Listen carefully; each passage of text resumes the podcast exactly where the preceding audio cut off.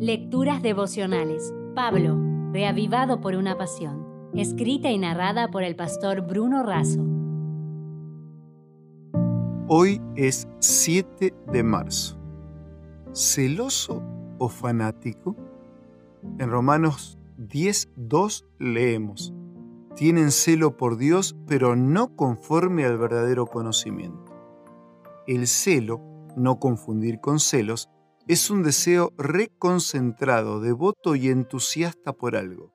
Murray decía, el celo es una cualidad neutral y puede ser el mayor de los vicios.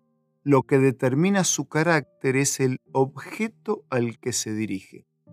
Dios es celoso en el sentido de que espera exclusiva adoración, pues desea siempre el bienestar de sus hijos y que nada surja entre ellos que quiebre esa bendición.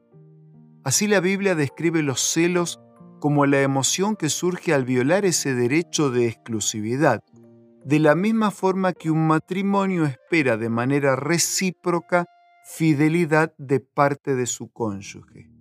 Pablo dice a los corintios que los celaba con el celo de Dios y a los romanos que el celo de muchos judíos no era conforme al verdadero conocimiento. No obstante, un celo inapropiado y mal dirigido desemboca en el fanatismo. El celo es como el fuego. En la chimenea es uno de los mejores sirvientes, pero fuera de la chimenea es uno de los peores tiranos.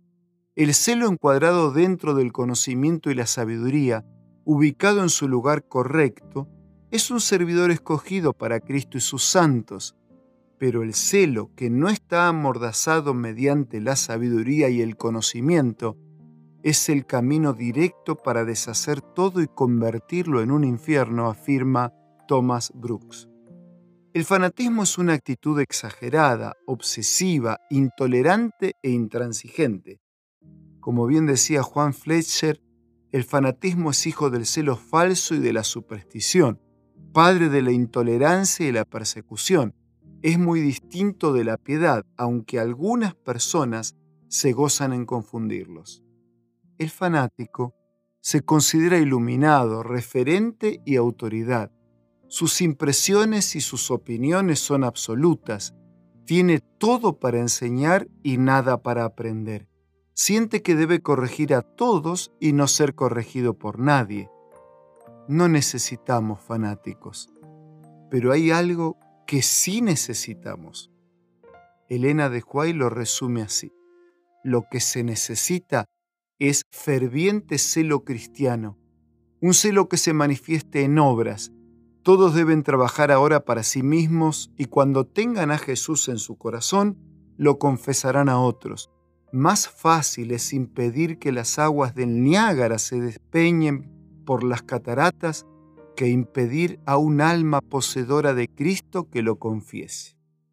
Las cataratas del Niágara pueden mover en promedio unos 110.000 metros cúbicos por minuto, lo que nos permitiría llenar 2.500.000 botellas de un litro.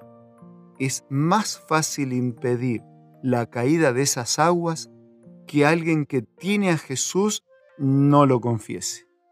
Entonces, vivamos este día, amigos, mostrando a Jesús, sin fanatismo, hablando y actuando humildemente conforme al verdadero conocimiento de la palabra. Y sea nuestra oración, Señor, haznos tener celo por tu causa y límpianos de todo fanatismo. Si desea obtener más materiales como este, ingrese a editorialaces.com.